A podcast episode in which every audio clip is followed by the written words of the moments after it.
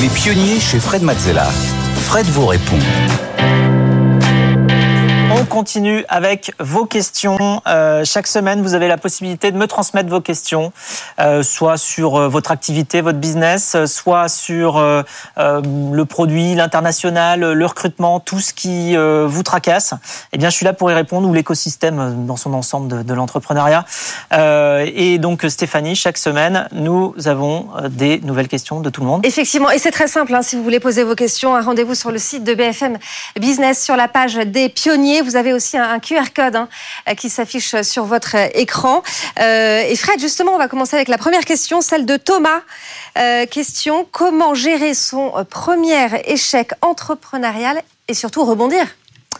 Oui, alors je pense qu'il y a euh, déjà une notion du mot échec. Euh, c'est-à-dire qu'en français, euh, on associe le mot échec à quelque chose d'assez euh, définitif, c'est-à-dire on a perdu. Mais en fait, non, un échec, c'est un essai non concluant. Donc déjà, quand on se met dans cette dynamique-là, où on se dit, bon, j'ai essayé quelque chose, ça n'a pas marché, on se dit juste que ben, suite à ça, on sera plus fort parce qu'on aura plus d'expérience et on va être capable d'aller penser différemment pour aller plus loin euh, et d'aller imaginer autre chose et d'aller imaginer un autre essai. De toute manière, l'entrepreneuriat, c'est une série d'essais. On essaye quelque chose, ça marche pas. On essaye quelque chose, ça marche pas. On essaye quelque chose, ça marche. Et alors, quand ça marche, après, tout le monde en parle. Il dit ah, ça marche, ça marche. Mais en fait, on n'a on pas eu le temps de parler des essais d'avant. On n'a pas le temps de parler de, de tout ce qui n'avait pas marché avant. Donc, euh, par exemple, chez Blablacar, on a essayé six modèles économiques différents, les uns après les autres.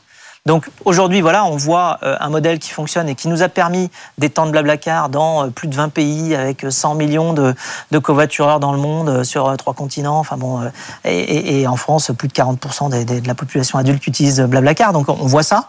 Mais en fait, on a essayé six modèles économiques avant d'arriver là. Évidemment, les cinq premiers, tout le monde les a oubliés. Évidemment. On pourrait considérer ça comme un échec, mais c'était juste un essai. Voilà, les échecs ne sont pas forcément des échecs, Non. mais ce sont des essais. Autre question, celle de Nathalie. L'écosystème a beaucoup changé. Lanceriez-vous votre entreprise de la même manière euh, aujourd'hui? Alors, de la même manière, non. Ce qu'il faut voir, c'est qu'à chaque époque, il y a des choses à créer. Il y a tout le temps des choses à modifier, tout le temps des trucs qui vont pas. hein. C'est aussi euh, un peu ça le, euh, ce que l'histoire nous a montré. Donc, euh, il y a des choses à corriger, à changer, à inventer, à créer. Ensuite, effectivement, le contexte est différent. On ne crée pas de la même manière un projet en 2022 qu'en 2010.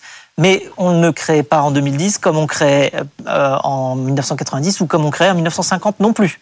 Donc en fait, il faut faire avec ce qu'on a. D'ailleurs, c'est le propre de l'entrepreneur, hein, c'est d'aller euh, récupérer tout ce qu'il a autour de lui, de d'assembler les pièces du puzzle et de faire en sorte que ça fonctionne. Alors aujourd'hui, euh, on a quand même la chance en France d'avoir un écosystème extrêmement développé avec beaucoup d'incubateurs, beaucoup d'accompagnement de toutes sortes, à la fois du conseil, mais aussi du financement. Il y a beaucoup plus de financement aujourd'hui qu'il y a une douzaine ou une quinzaine d'années.